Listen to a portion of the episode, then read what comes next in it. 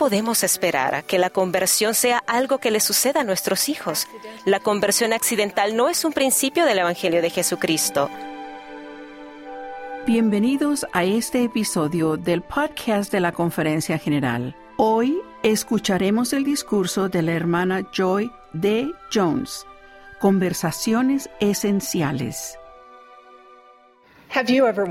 ¿Alguna vez se han preguntado por qué llamamos primaria a la primaria? Aunque el nombre se refiere al aprendizaje espiritual que reciben los niños en sus primeros años, para mí también es un recordatorio de una verdad poderosa. Para nuestro Padre Celestial, los niños nunca han sido secundarios, siempre han sido primarios. Él confía en nosotros para que los valoremos, respetemos y protejamos lo que significa que nunca los lastimaremos física, verbal o emocionalmente, aun cuando tengamos tensiones y presiones muy grandes. Por el contrario, los valoramos y hacemos todo lo que podemos para combatir los males del abuso. Su cuidado es primario para nosotros como lo es para Él. Unos padres jóvenes estaban sentados a la mesa de la cocina hablando de su día cuando escucharon un golpe que venía del pasillo. La madre preguntó, ¿qué fue eso? Luego oyeron un llanto suave que venía de la habitación de su hijo. Corrieron por el pasillo y allí estaba él, en el piso junto a su cama. La madre lo levantó y le preguntó qué había pasado. Él dijo, me caí de la cama. Ella le dijo, ¿por qué te caíste de la cama? Él se encogió de hombros y dijo, no lo sé, no estaba tan adentro. Esta mañana quisiera hablar acerca de adentrarse.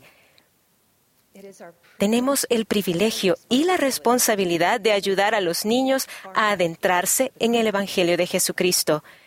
Y nunca es pronto para comenzar. Hay una época única en la vida de los niños en la que están protegidos de la influencia de Satanás. Una época en la que son inocentes y libres de pecado. Es una época sagrada para los padres y el niño. Se debe enseñar a los niños por la palabra y el ejemplo antes y después de que hayan llegado a la edad de responsabilidad ante Dios. El presidente Eyring enseñó, los niños nos ofrecen la mejor oportunidad. El mejor momento para enseñarles es a temprana edad mientras son inmunes a las tentaciones del enemigo y antes que sea más difícil para ellos oír las palabras de verdad en medio del tumulto de sus dificultades. Así pueden encontrar su identidad divina, propósito y las bendiciones al hacer convenios sagrados y recibir las ordenanzas a lo largo de la senda de los convenios. No podemos esperar a que la conversión sea algo que le suceda a nuestros hijos. La conversión accidental no es un principio del Evangelio de Jesucristo. No llegaremos a ser como el Salvador por azar.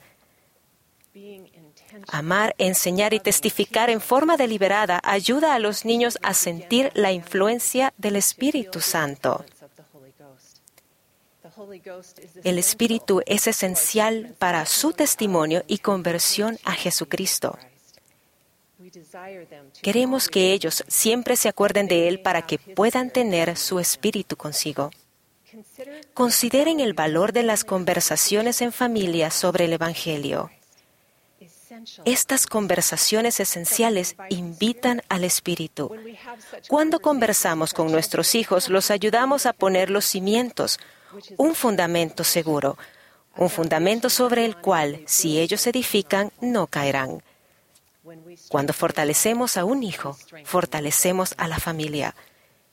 Esas conversaciones esenciales pueden llevar a los niños a entender la doctrina del arrepentimiento, tener fe en Cristo, el Hijo del Dios viviente, elegir el bautismo y el don del Espíritu Santo cuando cumplan ocho años, a orar y andar rectamente delante del Señor. El Señor exhortó, por tanto te doy el mandamiento de enseñar estas cosas sin reserva a tus hijos. ¿Y qué quería Él que enseñemos? La caída de Adán, la expiación de Jesucristo y nacer de nuevo. El elder D. Todd Christofferson dijo, Ciertamente, el adversario se complace cuando los padres no enseñan ni instruyen a sus hijos a tener fe en Cristo ni a nacer espiritualmente de nuevo. El Salvador desea que ayudemos a los niños a poner su confianza en ese espíritu que induce a hacer lo bueno.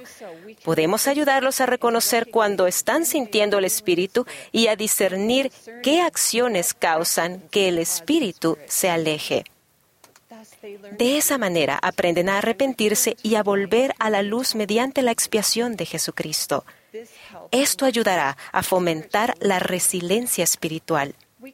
Podemos divertirnos al ayudar a los niños a desarrollar resiliencia espiritual. No tiene por qué ser complicado ni llevar mucho tiempo. Las conversaciones simples pueden conducir a los niños a reconocer no solo lo que creen, sino por qué lo creen. Las conversaciones afectuosas pueden conducir a mejorar la comprensión y las respuestas. No dejemos que los dispositivos electrónicos nos impidan enseñar y escuchar a nuestros hijos y a mirarlos a los ojos. Podemos entablar conversaciones esenciales mediante la dramatización. La familia puede representar situaciones en las que se vean presionados a tomar una mala decisión. Estos ejercicios fortalecen a los niños para enfrentar un entorno difícil. Por ejemplo, podemos representar la situación y luego analizarla preguntando a los niños qué harían si son tentados a quebrantar la palabra de sabiduría, si se exponen a la pornografía, si son tentados a mentir o robar o hacer trampas, si escuchan a un amigo o un maestro de la escuela decir algo que contradice sus creencias o valores. Al representarlo y analizarlo, en lugar de que los sorprenda un entorno hostil, los niños se arman con el escudo de la fe con el cual podrán apagar todos los dardos encendidos de los malvados. Un amigo aprendió esta importante lección cuando tenía 18 años. Él se alistó en el ejército estadounidense durante el conflicto entre los Estados Unidos y Vietnam. Fue asignado a un entrenamiento básico para convertirse en soldado raso. El entrenamiento era agotador y describió a su oficial instructor como cruel e inhumano. Un día, su escuadrón se vistió con el uniforme completo de batalla y salió a caminar con un calor sofocante. De repente, el instructor les ordenó tirarse al suelo y no moverse. El instructor vigilaba el más leve movimiento. Cualquier movimiento tendría consecuencias graves. El escuadrón sufrió durante más de dos horas en aquel calor, sintiendo cada vez más enojo y resentimiento hacia su líder. Meses después, nuestro amigo estaba guiando a su escuadrón a través de la jungla de Vietnam. Era una situación real, no un entrenamiento. Empezaron a sonar disparos desde lo alto de los árboles y de inmediato todo el pelotón se lanzó a tierra. ¿Qué buscaba el enemigo? Movimiento. Cualquier movimiento los haría disparar. Mi amigo dijo que mientras yacía en el suelo de la jungla, sudoroso e inmóvil, esperando varias horas a que oscureciera, pensó en su entrenamiento básico. Recordó la antipatía que sintió por su oficial instructor, pero en ese momento sintió una intensa gratitud por la enseñanza y preparación para enfrentar aquella situación crítica. El instructor había preparado a nuestro amigo y a su escuadrón con la capacidad de saber qué hacer en la batalla. En efecto, había salvado la vida de nuestro amigo. ¿Cómo podemos hacer lo mismo espiritualmente por nuestros hijos? Antes de entrar en el campo de batalla de la vida, ¿cómo podemos esforzarnos más para enseñarles, fortalecerlos y prepararlos? ¿Cómo podemos invitarlos a adentrarse?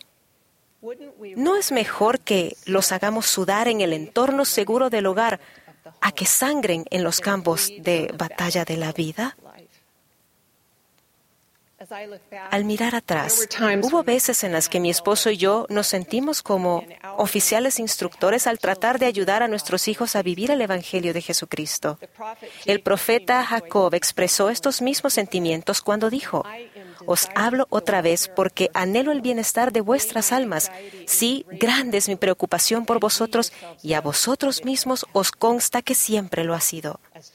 A medida que los niños aprendan y progresen, verán desafiadas sus creencias, pero al estar preparados, crecerán en fe, valentía y confianza aún en medio de una fuerte oposición. Alma enseñó que debíamos preparar la mente de los hijos. Estamos preparando a la nueva generación para que sean los futuros defensores de la fe, para que entiendan que son libres para obrar por ellos mismos, para escoger la vía de la muerte interminable o la vía de la vida eterna. Los niños merecen comprender esta verdad. La eternidad es algo con lo que uno no debe equivocarse. Ruego que las conversaciones esenciales con nuestros hijos los ayuden a gozar las palabras de vida eterna ahora, para que puedan gozar de la vida eterna en el mundo venidero. Sí, gloria inmortal. Al preparar a nuestros hijos, hace posible que usen su albedrío. Los amamos con todo nuestro corazón. Les enseñamos los mandamientos de Dios y el don del arrepentimiento y nunca nos damos por vencidos. Después de todo, ¿no actúa así el Señor con nosotros? Sigamos adelante con firmeza en Cristo, sabiendo que podemos tener un fulgor perfecto de esperanza mediante nuestro Salvador. Testifico que Él siempre es la respuesta. En el nombre de Jesucristo. Amén. Esperamos que hayan disfrutado del discurso de la hermana Joy D. Jones, Conversaciones Esenciales, de la sesión del sábado por la mañana de la Conferencia General Anual número 191 de la Iglesia de Jesucristo de los Santos de los Últimos Días de abril de 2021. Gracias por escucharnos y recuerden suscribirse para seguirnos y escuchar con nosotros cada discurso de la conferencia general.